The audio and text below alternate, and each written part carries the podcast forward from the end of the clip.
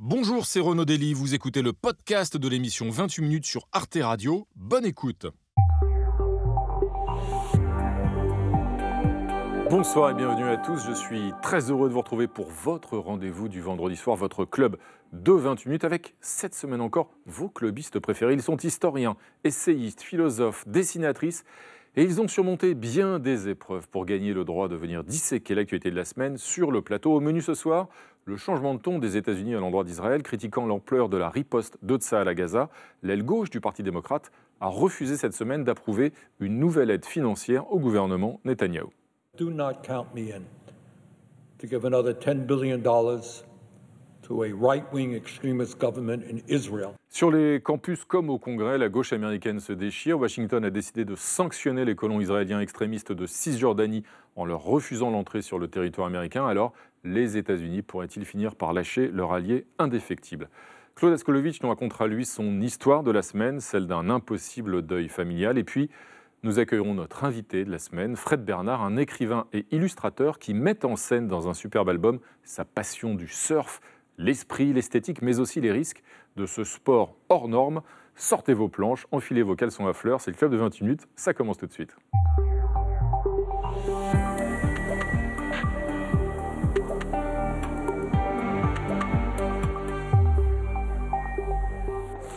Alix Van. Bonsoir Renaud. Quel plaisir de vous retrouver. Ça va Alix? Très bien. Très bien? Oui. Frédéric Saïs. Sans caleçon à fleurs. C'est vrai Oui, oh. c'est pas ce qu'on m'a dit. Pour l'instant. pour l'instant, en tout cas. Bienvenue à tous les deux. Et voici nos clubistes de ce soir. Bienvenue à tous les trois. Bonsoir Julie Gradiani. Bonsoir Renaud. Essayiste, rappelons-le. Bienvenue à vous. À vos côtés, Nathan Dever, écrivain et philosophe. Bonsoir Renaud. Bienvenue Nathan. Je crois reconnaître là-bas au loin un certain Pascal Blanchard. Bien vu, Renaud. Cet œil euh, brillant, euh, ce sourire euh, ultra bright. Bienvenue à vous, Pascal, historien, me précise ma fiche. Tout à fait. Et donc co-auteur avec Alain Mabankou et Abdourahman Waberi d'un livre qui s'intitule Notre France noire de A à Z, publié chez Fayard. Bienvenue à tous les trois. Et là-bas, c'est notre ami Coco. Ça va, Coco? Bonsoir, ça va. Ça va Oui, vous, Renaud Super, je suis content de vous retrouver. Coco, dessinatrice à Charlie et Libération, rappelons-le. Et vous avez contribué à l'ouvrage collectif Femmes, Vie, Liberté, paru aux éditions de l'Iconoclaste. Iconoclaste, euh, vous ne l'êtes pas, euh, vous, euh, mon cher Frédéric, c'est bien ça. On va commencer donc avec la première actualité de la semaine. Cette première actualité de la semaine, c'est donc le choc des savoirs annoncé par le ministre de l'Éducation nationale pour relever le niveau de notre école. Oui, rendre le système éducatif plus exigeant. Voilà la philosophie affichée cette semaine par Gabriel Attal.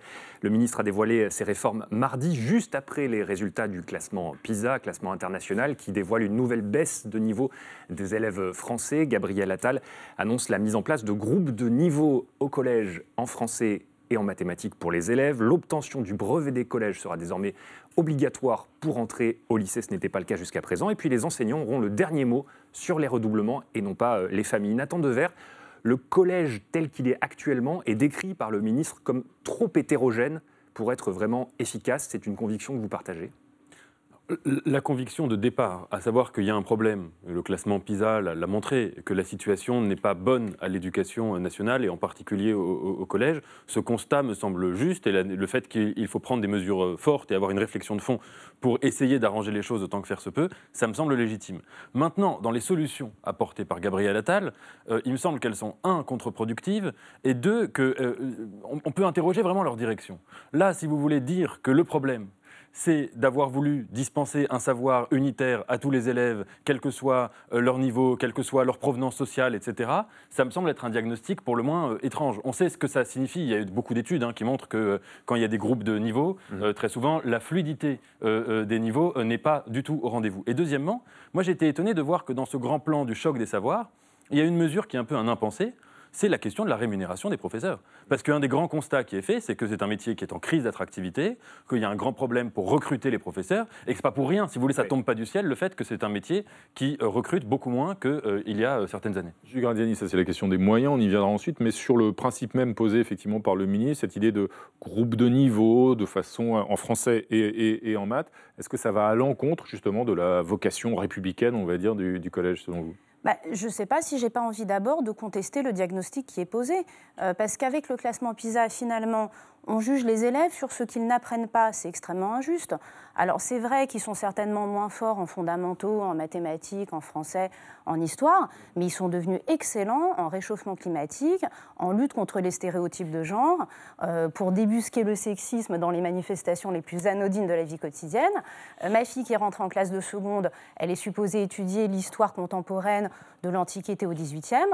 C'est pas terrible, c'est vrai. Par contre, elle a fait un très bel exposé sur le réchauffement climatique.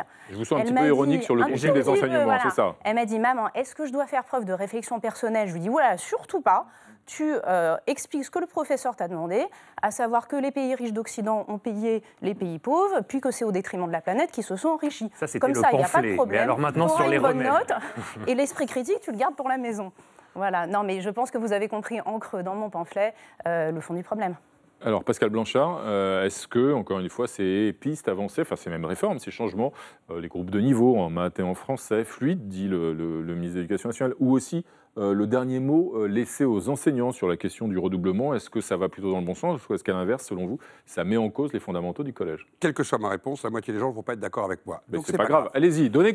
C'est plutôt, plutôt votre, votre, opinion qui m'intéresse. L'analyse sur le fait qu'il y a quand même des soucis et qu'il y a des problématiques au sein du collège est une, analyse qu'il faut entendre. Il ne faut pas arriver à considérer que rien ne doit changer ou que tout doit être immuable à partir du moment où on peut faire mieux pour nos enfants.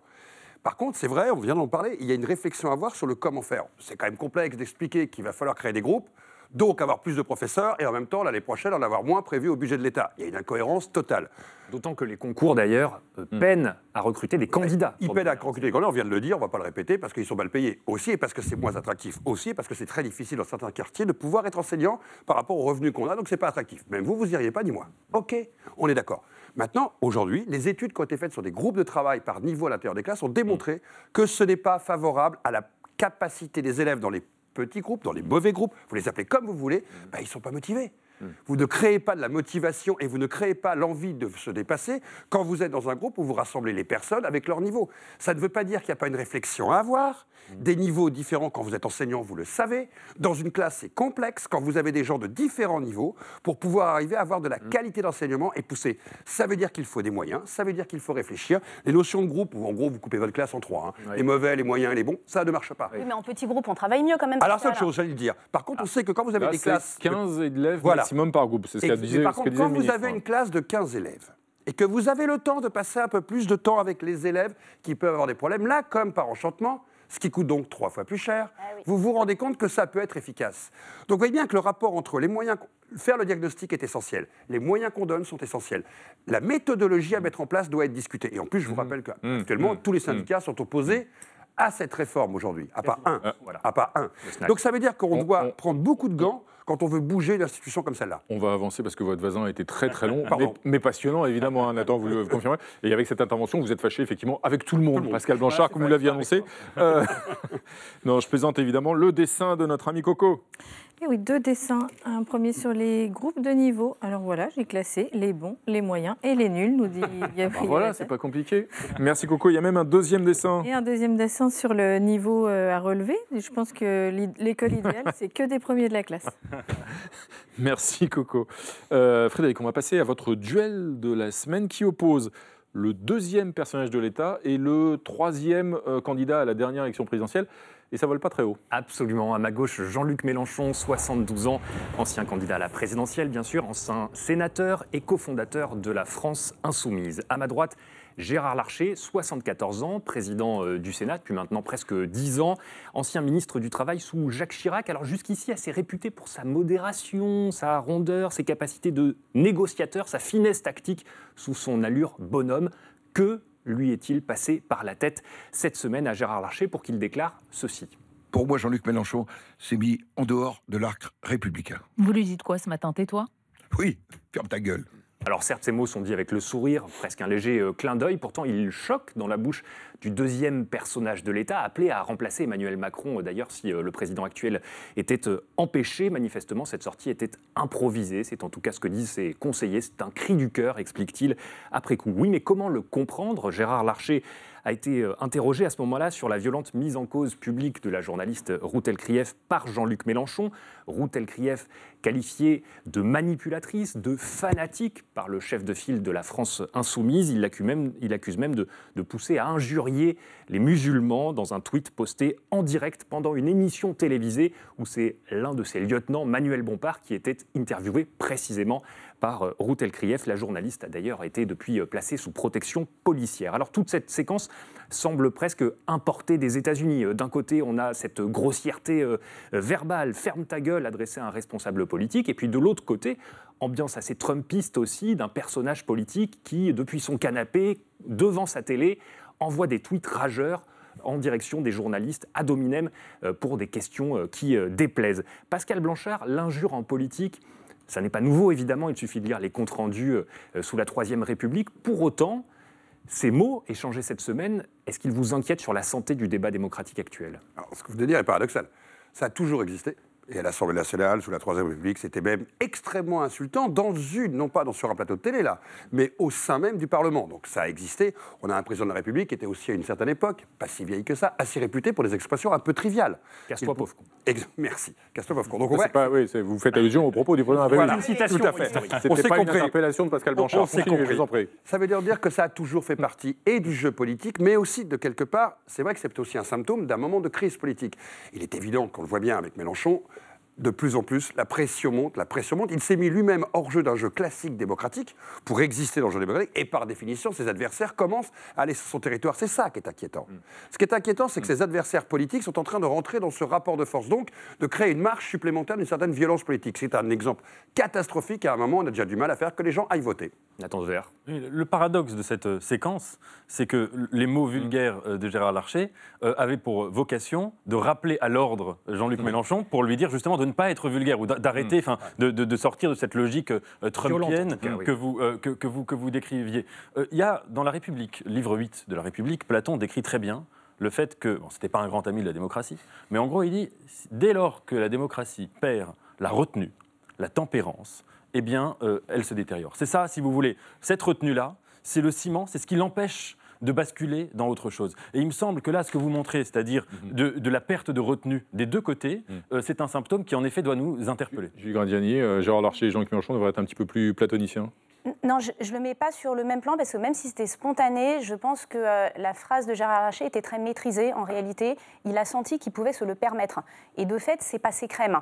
Euh, et la question, c'est plutôt pourquoi c'est passé crème Non, pas à gauche, vous savez, mais d'une manière générale, euh, voilà, si, si on prend les pour et les contre, les pour ont plutôt tendance à l'emporter. Il n'y a pas de condamnation unanime des propos de Gérard Larcher. Il n'est pas obligé de s'excuser, vous voyez, comme ça aurait pu arriver dans d'autres circonstances. Donc il a senti que Jean-Luc Mélenchon était devenu suffisamment un repoussoir sur la scène politique pour qu'il puisse autoriser cette sortie. Merci Julie. Un dessin, deux dessins même de Coco. Résumons cela ainsi. Mélenchon est trop vulgaire, bordel de merde. Et, euh, Et un deuxième dessin. sur, sur cette fameuse phrase, peut-être qu'il aurait dû y mettre les formes. Ah, voilà. Oh. La forme, c'est le fond qui remonte à la surface, n'est-ce pas? Merci euh, Coco. C'est l'heure maintenant de la une internationale. Comme chaque fin d'année, le magazine américain Time désigne sa personnalité de l'année. Et après le président ukrainien Volodymyr Zelensky, c'était l'année dernière, voilà qu'il couronne cette semaine la chanteuse pop Taylor Swift. Taylor Swift, pour rappel, c'est ça.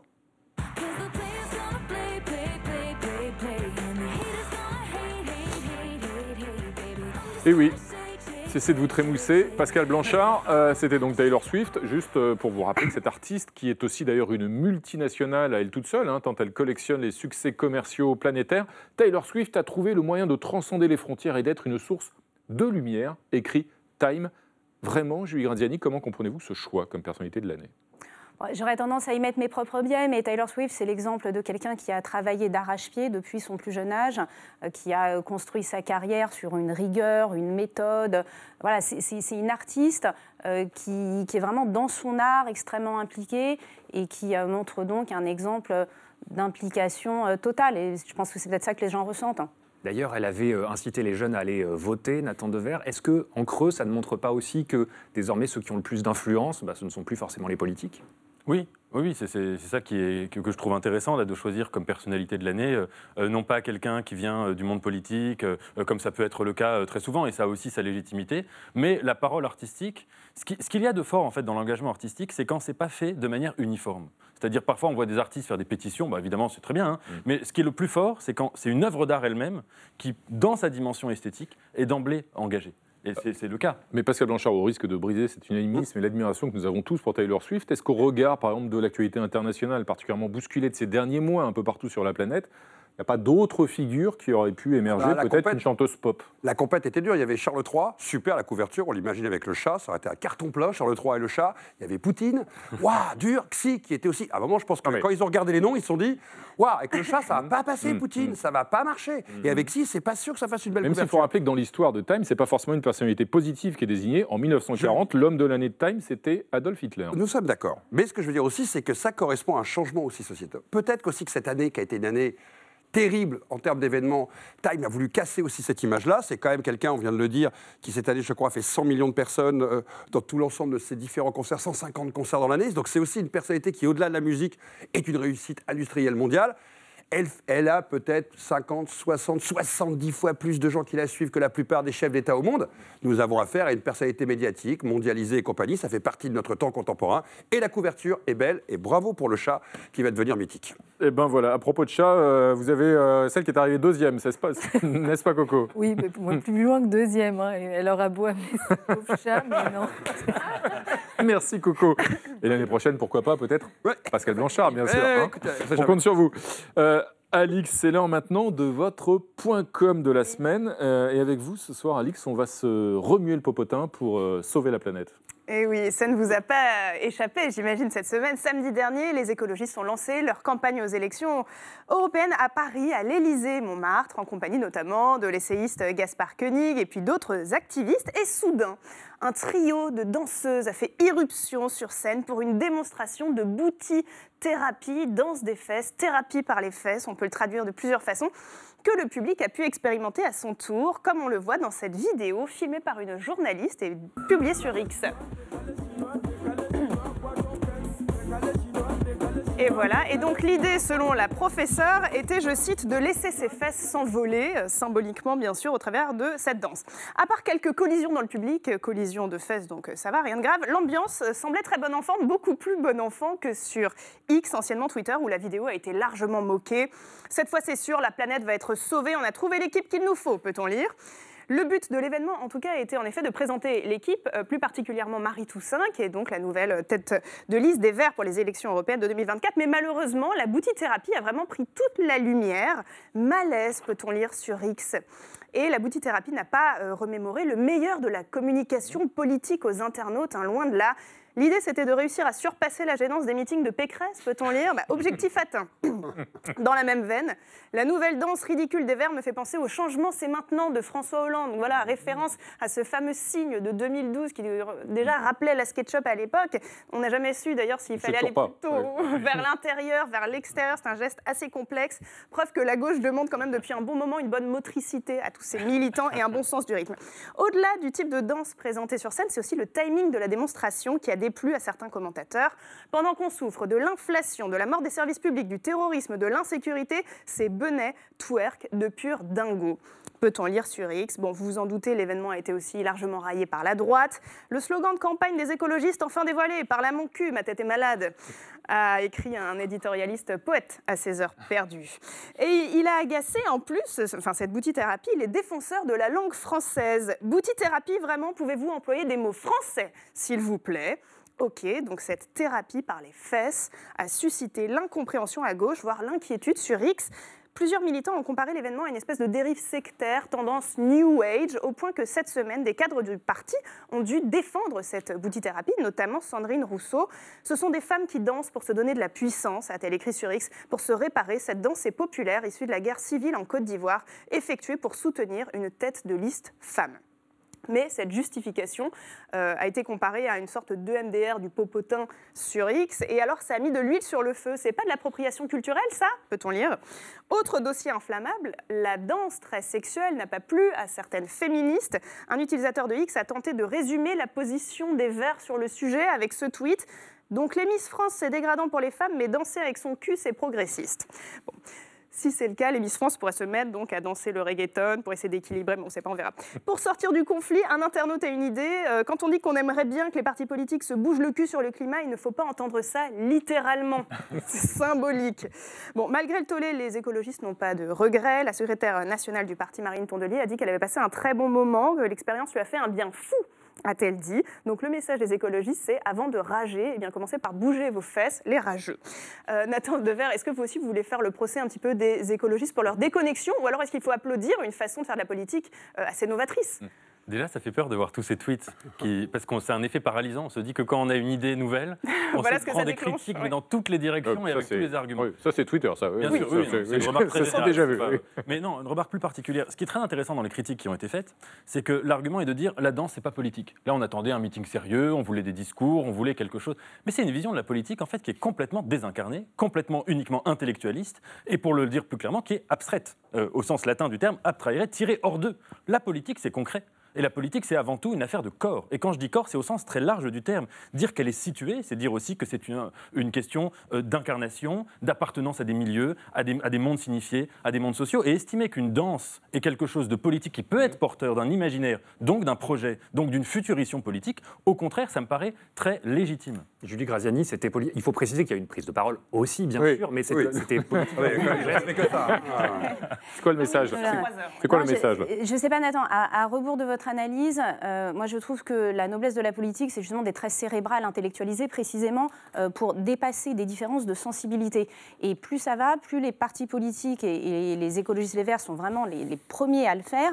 Ils, ont tendance en fait à se regrouper autour d'une constellation de thèmes avec leur propre sensibilité, ce qui explique pourquoi ils vont considérer que ne sont pas sexistes euh, de, danser pour une femme parce que pour eux c'est une manière de regagner la puissance, alors que moi je me dis, ça veut vraiment dire que dans leur tête les femmes sont tellement insécurisées qu'elles ont besoin de danser pour regagner la puissance. Ben, non, enfin si on se sent sécure, on n'a même pas besoin de danser pour regagner la puissance. Voilà, mais pour eux c'est logique et que cette accumulation euh, de thèmes, oui, un, un peu new age, un peu vibration avec la nature, chamanisme, hippie, euh, c'est une culture communautaire, c'est très bien, mais ça fait pas une politique. Mais en même temps, on sait, face aux défis climatiques, aujourd'hui, il faut se tourner vers les énergies renouvelables, n'est-ce pas, Coco? Et oui. Et quand on bouge bien, ça fait éolien. Je vous le avez sentais venir. Vous le sentez venir, mais c'est Et que- ça peut même sauver la planète, c'est ça La biodiversité Et puis un autre, voilà. Ben voilà, merci Coco. Frédéric, on va enchaîner avec un autre dossier de la semaine absolument sans rapport. On s'éloigne donc de la boutithérapie.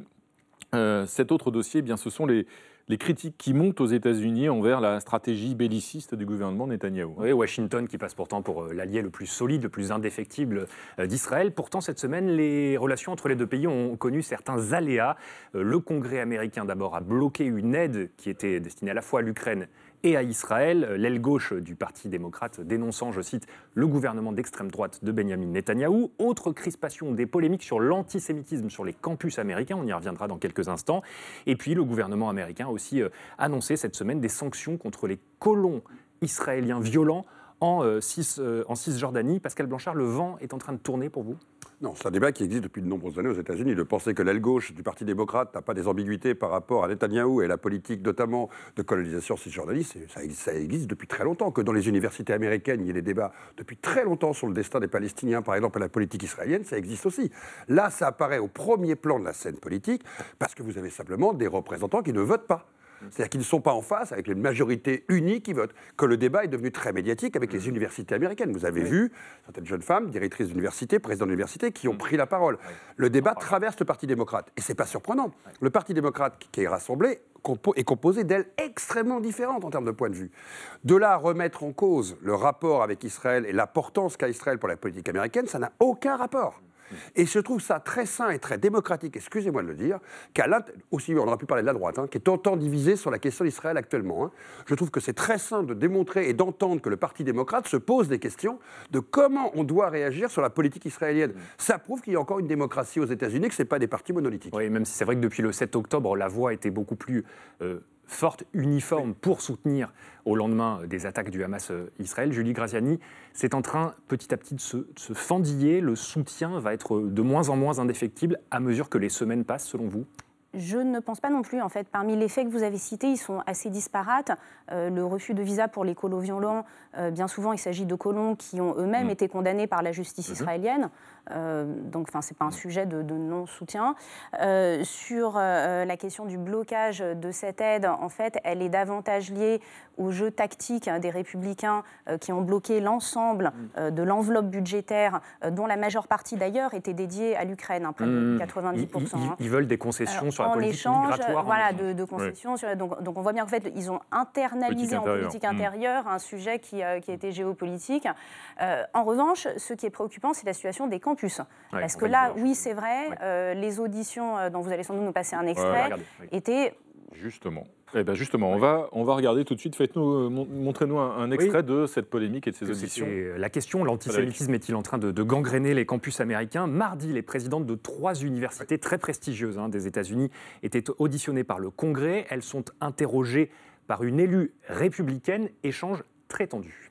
Ms. McGill, at Penn, does calling for the genocide of Jews violate Penn's rules or code of conduct? Yes or no?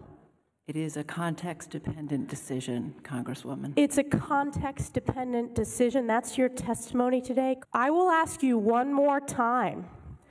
Does calling for the genocide of Jews violate Harvard's rules of bullying and harassment? Yes or no?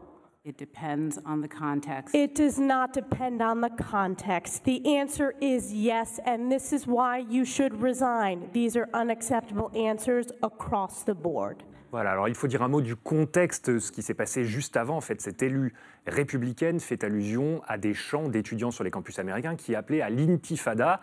Elle y voit une allusion au génocide des, des Juifs. Euh, Elle demande donc leur position à ces présidents d'université qui répondent avant tout d'un point de vue juridique, en écho au premier amendement, la liberté d'expression aux États-Unis. Mais évidemment, elles ont fait vite ensuite leur mea culpa euh, sur ces prises de position. Pour autant, qu'est-ce que ça révèle de la gauche américaine et du monde universitaire, Nathan Dever Vous avez raison de rappeler le contexte juridique, parce que même aux États-Unis, la liberté d'expression, c'est très différent, et dans les universités, il y a tout un. Mais bon, ce, moment fait froid dans le dos à, écouter. Ce que ça révèle, euh, me semble-t-il, c'est que euh, on, on assiste aujourd'hui, et c'est évidemment heureux, au fait de dire qu'il faut, concernant les minorités qui sont victimes de discrimination, qu'il faut écouter la parole des concernés. Quand quelqu'un euh, fait état euh, euh, d'une discrimination, d'une forme de racisme, de paroles violentes ou d'actes, eh bien, il faut l'entendre. Ensuite, on peut et, voilà, traiter cette parole, voir comment, ce qu'on en fait, mais au moins on l'écoute, et on l'écoute avec une attention particulière. Deuxième idée centrale, c'est l'idée, si vous voulez, d'une forme d'universalisation des luttes de tous les dominés, quelles que soient les formes de violence dont ils sont victimes.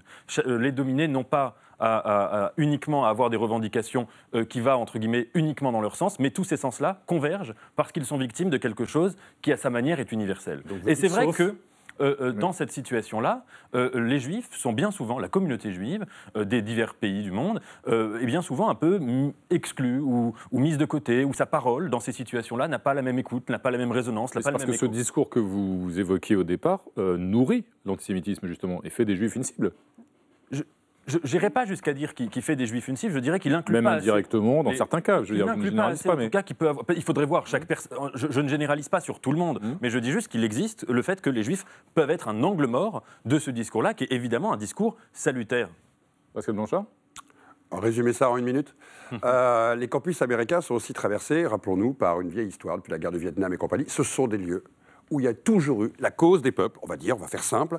Et en ce moment, Israël est plus perçu comme quelqu'un qui oppresse, que comme quelqu'un qui libère. C'est comme ça, vous pouvez le faire comme vous voulez, c'est la situation dans les jeunes gardes qui arrivent sur les universités.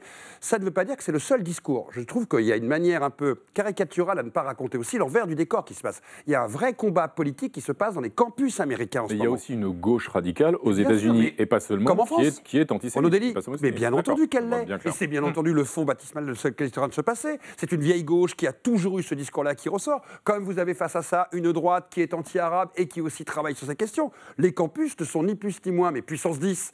Parce que actifs. Et puis les campus américains, c'est autre Mm. chose que nos campus en France. hein. C'est des monstres à l'intérieur de la société américaine. Et ils se font entendre parce que les campus actuellement ne parlent que de ça. Parce que ce conflit aux États-Unis, il est devenu central, parce que tout le monde sait que la politique américaine a choisi un camp. Et qu'on n'a pas beaucoup entendu. Et ça change en ce moment, Et- vu depuis quelques jours avec Biden, qui est en train de dire, notamment sur les colons, stop. Qui est en Et on train voit l'impact sur les intentions de vote, puisque Biden entendu. recule et que C'est un- Don- c'est un Donald enjeu- Trump, C'est un enjeu politique majeur de la campagne qui va arriver. C'est au Le- cœur de la société américaine en termes de débat. Un mot pour conclure. Un mot, Il faut vraiment regarder l'extrait en entier. Elise Stefanik est remarquable, la congresswoman. Elle ne lâche rien dans son Et- interrogatoire. et- Elle la pousse dans ses retranchements. Et le manque d'authenticité dans les réponses de la présidente de Harvard n'est pas tant Vous ne pouvez pas tenir compte du contexte dans lequel ça se passe à ce moment-là. On va conclure avec le dessin de Coco. Juste un mot sur. euh, on s'inquiétait du niveau dans les écoles françaises et à Harvard, là, il y a du niveau. Êtes-vous antisémite Ça dépend C'est du pas très bien classé au classement PISA, en effet. Euh, merci Coco. C'est maintenant l'heure d'accueillir notre invité de la semaine. Alors, on connaissait Brice Denis, Igor Dosgor. Voici Fred Bernard de Savigny-les-Beaunes. Bonsoir, bienvenue à vous. Fred Bernard, ravi de, de vous accueillir. Alors, vous êtes écrivain et illustrateur et vous publiez ce superbe livre intitulé Surf. Euh, le surf, c'est votre passion. Vous racontez dans cet ouvrage et vous illustrez donc la beauté de cette discipline fascinante, euh, la communion avec l'océan, les risques aussi. Vous admirez le surf hein, depuis de nombreuses années. Et pourtant, vous n'en faites pas. Vous êtes euh, sympathisant, mais pas pratiquant en quelque sorte. Parce que vous-même, d'ailleurs, vous avez subi des, des blessures, vous ne pouvez pas le faire. Il y a une forme Ouais, de- de, c'est ça. frustration de votre part. De... Ouais, Alors, c'est Alain Bourdon qui Mhm. fait les dessins, moi je l'ai écrit. Ouais. Mais je dessine aussi, c'est pour ça que c'est Ouais. perturbant. Euh, oui, oui, non, moi j'ai eu des. J'ai fait beaucoup de skateboard où j'ai eu deux traumatismes crâniens. Enfin, j'ai des vis dans le bras à cause de la moto. Je me suis cassé quatre vertèbres en tombant d'une falaise de 12 mètres. Donc, je prends soin de moi depuis mes 23 ans, en fait. Et, et donc, j'ai j'ai- j'ai- j'ai et vous êtes- fait un peu avec mon frère et mon cousin. oui, vous avez transposé cet amour du risque, si j'ose dire, sur le, le surf. Qu'est-ce qui vous fascine dans cette, euh, Ben, dans cette discipline? Bah alors, euh, c'est Alain qui a eu l'idée de ce livre, en fait, hein, le dessinateur, parce qu'il sait que je suis fan et que je les observe beaucoup, et que j'ai lu beaucoup de livres sur le surf. Et euh, on avait envie de faire notre livre sur le surf, en fait. Mhm. Donc, effectivement, euh, moi, ce qui me fascine, c'est les- d'abord l'histoire du surf, Mhm. qui est hallucinante. Ça d'ailleurs, c'est vrai. D'où est-ce bah, que ça vient le 1000 surf mais en tout cas, quand Cook les a observés, le premier occidental, apparemment, les a La observés, du surf, c'était c'est- 1778. Premières origines D'accord. Donc, il est un peu halluciné. Mm. Nous, on ne se lavait pas, et eux, ils se baignaient toute la journée. Et, euh, et- 18e siècle, donc 18e siècle, Ouais, début du siècle. 18e, D'accord, ouais. d'accord. Et, c'est... et puis c'était un truc cultuel, enfin c'était sacré, c'était pas un art sacré, mais c'était un- une activité euh, euh, presque religieuse. Et justement, dans le livre, vous parlez de l'esprit du surf plus que Mmh. du sport. Et alors, quel est cet esprit dont vous vouliez parler qui n'apparaît pas dans d'autres livres nécessairement? Ah, disons que là, j'ai essayé de tout embrasser. C'est-à-dire que entre, il n'y a, pas- il y a pas beaucoup de sports qui ont, amené euh, des fringues, de la musique, euh, le lancer de poids, par exemple. Mm. N'y a rien. Euh, et là, en fait, on a, on a fait une balade, on a, on a tiré des, des lignes entre tous ces. euh, tout, tout, tout, tout- c'est, tout un monde, quoi. Il y a une communion évidemment avec la nature et d'abord avec Bah, l'océan. Il y, a une, euh, il y a une dimension quasiment mystique dans la pratique Ah, du surf. c'est un des plus ingrats qui soit, quoi. Enfin, déjà, enfin, il y a des Mhm. millions de gens qui s'y essaient. Combien de gens continuent Pourquoi un gras Il faut Bah, au départ, euh, On tombe à peu près 7240 fois avant de Voilà, réussir à tenir sur la planche. Puis combien de- Donc, si on ne prend pas de plaisir à l'attendre, Mm. la vague, Ouais. par rapport au temps qu'on passe sur la planche, Il y en a un qui, qui tient assez bien sur la planche, c'est Kelly Slater qui, qui signe donc cette star euh, absolue du surf, qui signe donc la préface de votre ouvrage. Pourquoi? C'est un, c'est un ami, une connaissance, c'est un Euh, personnage il, qui vous il adore le, le travail de dessin d'Alain. Ouais. Je crois qu'il lui a acheté un ou deux dessins. Et euh, Mhm. quand on Mhm. a eu fini, il lui a demandé euh, s'il voulait faire une préface. Mhm. Et, et il l'a faite. Une belle préface d'ailleurs. Où il parle de l'enfance, c'était aussi nous, parce que nous, c'est la génération Goonies. Donc skateboard, euh, skate, bicross, il y a tout ça. Et c'est la même génération. Bon, moi, je suis le moins sportif des trois. Le surf est aussi dans l'actualité et indirectement crée une polémique, puisqu'on sait qu'évidemment les Jeux Olympiques de Paris approchent, que l'épreuve de surf doit avoir lieu à Tahiti, euh, dont on a beaucoup entendu parler il y a quelques semaines, euh, et qui a une polémique parce que l'organisation de cette épreuve là-bas, elle suscite euh, beaucoup de, de résistance au regard des dégâts environnementaux qu'elle pourrait provoquer. hein. Il faudrait construire une tour pour les juges, c'est ça, qui, tour qui pourrait euh, détruire les coraux? Ouais. Est-ce qu'elle doit avoir lieu à Tahiti, cette, euh, cette épreuve? Qu'est-ce que, Quel regard vous, vous jetez Alors, sur cette polémique? Bon, c'est sûr que c'est global. Enfin, les, Mmh. les problèmes de- c'est un sport aussi qui est un peu polluant. J'ai fait un, tout un, Mmh. un sujet là-dessus, mais euh, euh, Bah, comment c'est polluant Ça- Parce qu'il y a juste ça me une semble- planche. Ouais. Non, non, non. ouais, Ce mais qui est on- polluant, c'est ce genre de choses qui vont être construites sur les coraux. Et Mm. tout le débat, il est, aujourd'hui, il y a des techniques qui peuvent éviter de mettre Ah. des caméras et des arbitres Ouais. dessus, et on pourrait très bien, avec des drones, faire exactement Ah, ce que les juges font. Donc aujourd'hui, il faut tenir compte, oui, de l'écologie, et oui, d'un des plus bels endroits au monde. Il y en a plein d'autres. hein. Ça aurait pu être à Osgore, ça aurait pu être ailleurs. Si c'est Tahiti, il faut juste pas détruire la nature. Et le surf est justement quelque chose qui fait attention à la nature. Donc c'est Vous avez paradoxal. vu que Pascal Blanchard était un grand surfeur, on s'en doutait. Donc, Bah Fred, ouais, ouais, ouais. Fred Bernard, On en le parlé surf tout à peut l'heure, on en a ménager parlé, la on en a nature. parlé. Ouais. Bah, disons que les grands surfeurs, ils prennent beaucoup l'avion, les planches, il n'y en a pas beaucoup qui sont recyclables. euh, La wax, il y en a à la cire d'abeille, mais les autres, c'est pétrochimique. Donc, toutes mes... Alors que le lancer de poids dont je parlais tout à l'heure, Bah voilà, c'est sûr. on peut recycler le boulet. Merci.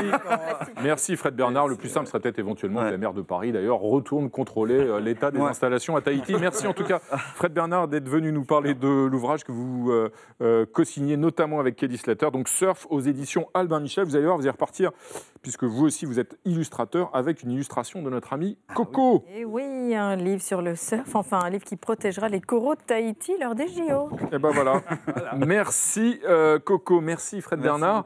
C'est l'heure Merci. maintenant d'accueillir un autre grand surfeur, c'est notre ami Claude Askolovitch, bien sûr. Bienvenue à vous Claude. Bonsoir. Et Bonsoir, à votre histoire de la semaine, euh, Claude, ce soir, cette histoire, eh bien, c'est celle d'un impossible deuil familial. hein. Absolument, Renaud. Bonsoir, mes amis. Mais c'est aussi d'abord, et là c'est joli, l'histoire d'une petite fille à qui la vie avait fait un cadeau, une nouvelle frangine. En réalité, c'était la fille du nouveau compagnon de sa mère, mais cette sœur nouvelle portait le même prénom qu'elle et elles avaient le même âge. Alors elles étaient devenues les deux étoiles, les deux Estelles d'une famille qui se reconstruisait. Oh, elle faisait tourner les adultes en bourrique. Estelle à table, qui moi, non toi? Elle se fabriquait un palais de rire. Mais hélas, après quelques mois, la vie croisa des monstres et lui reprit le cadeau. Et notre fillette est restée la seule Estelle, l'étoile survivante d'un palais brisé où quand même il fallait vivre. Mais comment faire quand on a 10 ans, quand votre prénom est devenu aussi le prénom d'un fantôme et simplement le prononcer? Estelle, à table, devient une douleur elle a longtemps pensé, Estelle, la survivante, qu'elle devait vivre pour l'autre. J'ai voyagé pour deux, j'ai fait la fête pour deux, j'ai dansé pour deux, a-t-elle dit cette semaine devant une cour d'assises dont avant elle je ne voyais guère l'utilité. Elle a raconté aussi Estelle la vivante, comment le jour de son diplôme, elle est architecte, son beau-père, Éric, pleurait. Évidemment pour elle, parce qu'il était fier, mais aussi pour l'autre Estelle, son Estelle engloutie. Estelle, l'absente, présente à jamais, et dont Estelle la vivante collait les portraits sur les abribus après sa disparition, quand la France en 2003 découvrait un prénom et un nom, Estelle Mouzin, fillette qui nous est devenue faussement familière et dont j'ignorais qu'elle avait été la moitié de deux étoiles. Et c'est donc ainsi que le procès de Monique Olivier, veuve et complice du violeur et tueur Michel Fourniret, mort en prison il y a deux ans, est devenu l'expression même de la justice, la justice qu'on devait aux endeuillés d'Estelle Mouzin, gamine enlevée, sans sépulture, enterrée sans sépulture connue. Mais ce sont les mots des siens qui, cette semaine, ont sculpté son tombeau. Ils avaient la beauté et la justesse des douleurs qui vieillissent avec nous.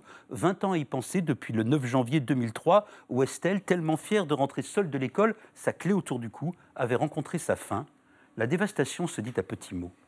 Lucie, c'est la grande sœur d'Estelle Mouzin, se souvient que le sol de leur maison avait été souillé par les pas des enquêteurs.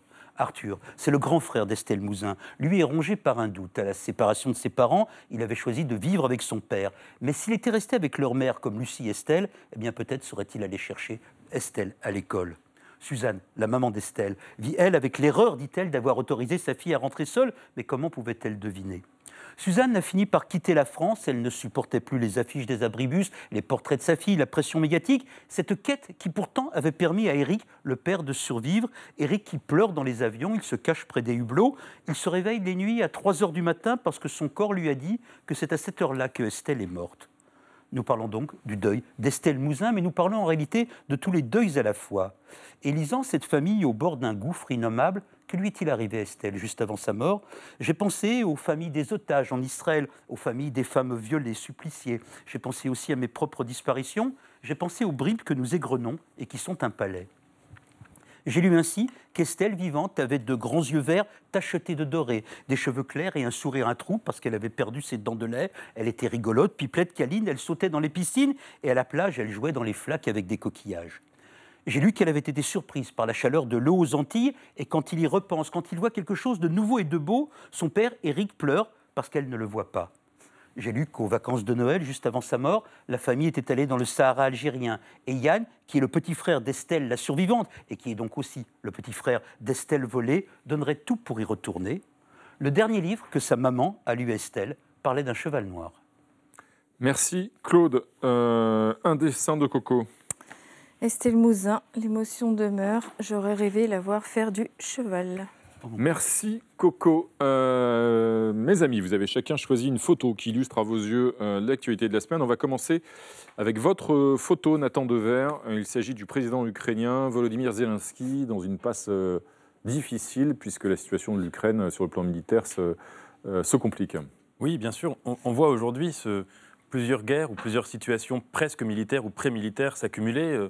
L'Ukraine, euh, l'Arménie, le conflit israélo-palestinien, on peut le mettre un peu de, côté, mais évidemment il s'accumule, euh, la situation à Taïwan et, le Venezuela. Toutes ces situations, avec leur singularité, c'est presque la même histoire, avec des, incarnations différentes, à savoir des impérialismes euh, barbares qui essayent de s'emparer de, petits pays qui sont, qui sont menacés. Et dans cette conjoncture, l'Ukraine aujourd'hui, on est en train, premièrement, d'en parler de moins en moins, euh, parce que, mhm. euh, si vous voulez, comme ces conflits se succèdent, mhm. on, parle de chaque conflit au moment où, il se déclenche, où, où, il connaît son paroxysme médiatique, et après, on a tendance à l'abandonner. le soutien s'amenuise, celui du Congrès américain exactement. aussi, on a vu. Dans ce contexte, on parlait tout à l'heure des États-Unis, mhm. mais il y a aussi le retour, comme ça, d'une tentation isolationniste très très forte, et à partir de là, je pense que, paradoxalement, le, conflit euh, ukrainien est en train de connaître son moment le, plus important et le plus décisif. Et les difficultés, les malheurs des uns font le bonheur d'un autre, en quelque sorte. Pascal Blanchard, en l'occurrence, c'est votre photo, Vladimir Poutine, reçu en grande pompe en Arabie Saoudite. Exactement, par MBS. Donc, euh, Mohamed Ben Salman.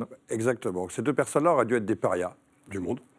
L'un avec la guerre en Ukraine et plein d'autres choses, et l'autre par rapport euh, aux accusations contre certains journalistes saoudiens. Et aujourd'hui, ils sont certainement, on le voit, heureux c'est une tournée triomphale que vient de faire Poutine dans le monde arabe. Il était juste avant aux Émirats arabes unis. Avec la COP, en plus, en parallèle, c'est incroyable, puisqu'ils ont quand même parlé pétrole la moitié du temps, ou les trois heures où ils ont discuté ensemble. On se rend compte que ces hommes-là vont être parmi ceux qui vont le plus compter dans les années qui viennent sur le sort du monde. Ils rentrent bientôt au BRICS. Je le rappelle aussi, c'est pas un petit sujet. Ça veut dire quoi? Ça veut dire que est en train de se décentrer une vision où la morale. Les BRICS sont les pays tout à fait. Qu'on aurait dit non alignés dans le temps. Non alignés dans le temps, qui depuis, vont s'aligner de plus en plus avec pas mal de petits dictateurs chez eux. Et au retour, je rappelle que Poutine va rencontrer les Iraniens. Donc on pensait que cette guerre en Ukraine l'avait mis à marge du mmh. monde, mmh. à marge de la géopolitique, la géostratégie du monde, comme les Chinois. Pas du tout. On est en train de se rendre compte que l'ordre du monde est en train de se jouer maintenant dans plusieurs échelles. On l'a vu avec le Qatar, avec ce qui vient de se mmh. passer à Gaza. Donc nous sommes obligés de regarder maintenant totalement différemment la manière dont le monde fonctionne et dont la géopolitique fonctionne, de penser que le monde d'hier fonctionne encore juste, ce n'est plus le cas. Il y a maintenant d'autres chefs d'État et il y a une minute que j'ai dépassée, je m'arrête. Pascal, merci Pascal. Il est temps de conclure, Julie, avec votre photo, Julie Grandiani. Il s'agit d'une nouvelle liste qui se lance aux élections européennes, liste baptisée l'Alliance rurale, menée par le chasseur Willy Schran qu'on voit sur la photo. Willy Schran, oui, le président de la Fédération des chasseurs, forte d'un million d'adhérents. Euh, L'Alliance rurale est un objet politique intéressant parce qu'il pose la même question d'ailleurs que celle qu'on posait tout à l'heure. Un mode de vie fait-il un parti politique? Euh, parce qu'il est très hétérogène, euh, parce qu'on va tout de suite se demander à qui va-t-il prendre des voix? S'il reste à 1% d'intention de vote pour les européennes comme c'est le cas, il fera jeu égal avec le parti animaliste, il en restera certainement sans doute qu'à la chasse. Euh, s'il va chercher davantage de voix, on va se dire est-ce qu'il ne va pas les prendre dans les secteurs les plus conservateurs? Dernière euh, analyse, euh, il est accusé, on le dit à bas bruit, euh, d'être téléguidé façon poisson pilote par l'Élysée et par Renaissance pour affaiblir les partis concurrents. Donc tout ça va être très intéressant à suivre dans les prochains mois. Merci Julie Graziani. Un dessin de notre ami Coco sur la rencontre au sommet Poutine-MBS. Oui, pour, ce que, pour rebondir à ce que disait Pascal Blanchard, Poutine-MBS, bras dessus, bras dessous, mais on voit le bras de Khashoggi et un bras d'Ukrainien. Et voilà. Merci Coco. C'est maintenant l'heure de retrouver l'ami Benoît Forgeard, ce poète qui illumine nos fins de semaine, un être facétieux, inventif, qui ce soir dans Dérive des continents se demande la beauté est-elle nécessairement jeune? Mais non, Pascal. Bonsoir Renaud. Ils seraient chaque jour plus nombreux à succomber avant 30 ans à la tentation de recourir à la médecine pour repousser les effets du temps. C'est par exemple Jordan qu'angoisse ses premières ridules au coin des lèvres, ou bien Tiffany que ses cernes humilient en lui donnant cet air d'oiseau déprimé qu'elle n'est pas du tout. L'un comme l'autre se livrent à de subtiles injections, microtechniques anti-âge, non invasives afin de remettre au plus tard possible le moment d'avoir l'air vieux. Bien sûr, on aura beau jeu de se gausser, de dire narcissisme, de s'indigner de cette société du paraître exacerbée par les réseaux qui pousse les naïfs à rentrer dans le rang de la normalité. Mais pourquoi devrait-on subir sa gueule quand on a les moyens de autrement. Quand j'avais 14 ans, mon seul botox s'appelait Biactol. Résultat, je n'ai pas su arrêter la vieillesse quand elle n'était qu'une lointaine menace. Et ce matin, mes poches sont devenues de vraies poches, dans lesquelles je pourrais théoriquement ranger tickets et petites monnaies, même si je ne le ferais pas pour d'évidentes raisons de sécurité. Aujourd'hui, c'est tant mieux, les mannequins filiformes disparaissent des affiches, quand cheveux blancs et rondeurs y sont de plus en plus fréquents. Mais s'il y a bien quelque chose qui ne change pas, c'est le peu d'attrait qu'exerce la vieillesse et ses charmes sur les plus jeunes. On n'a pas encore vu, du moins pas à ma connaissance, de jeunes souhaitant faire une transition vers le vieux. Une opération consistant à ressembler à un septuagénaire, par exemple. Ça viendra peut-être. Alors ici, on va vous creuser des pas de doigts, là, affaissement des bajoux et puis gonflement des paupières. Et avec ça, bien sûr, calvitie et jaunissement des dents offerts par la maison. Ah merci, ah mais rien du tout. On ricane des jeunes qui veulent rester jeunes, mais si un jeune souhaitait par une opération avoir l'air vieux, il susciterait la réprobation générale. C'est vrai que cette transition jeune vers vieux, pas la peine de se mettre un crédit sur le dos. Elle arrivera doucement, mais sûrement, et pour pas un sou. Si seulement vieillesse égale beauté, on serait chaque jour plus courtisé, et tout irait en s'arrangeant. Et s'il suffisait de le décider Je vous laisse y réfléchir. Bonsoir. Chapeau, Forgeard, vraiment quelle lumineuse analyse une fois de plus. Bravo à vous. Un dernier dessin de Coco. un- que dis-je Un fantasme de Coco? Oh, un fantasme. Pas mal la boutique promo et c'est Pascal Blanchet. Merci Coco, merci à tous mes amis. Euh, on se retrouve demain à 20h05 pour 28 minutes samedi et son club international. Et comme d'habitude, on va se quitter avec un clin d'œil en musique à notre invité de la semaine tout à l'heure, venu nous vanter euh, les mérites du surf. Voici évidemment les indémodables Beach Boys, Surfing USA, What Else? Tchuss.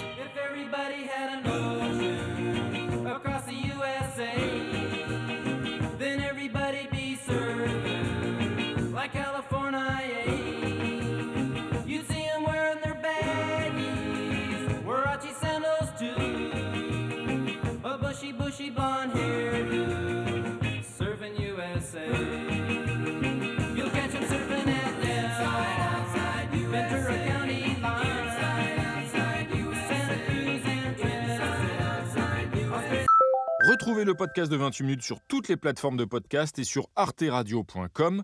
Et pour soutenir l'émission, abonnez-vous, commentez, critiquez, mettez des étoiles et partagez le podcast avec vos proches.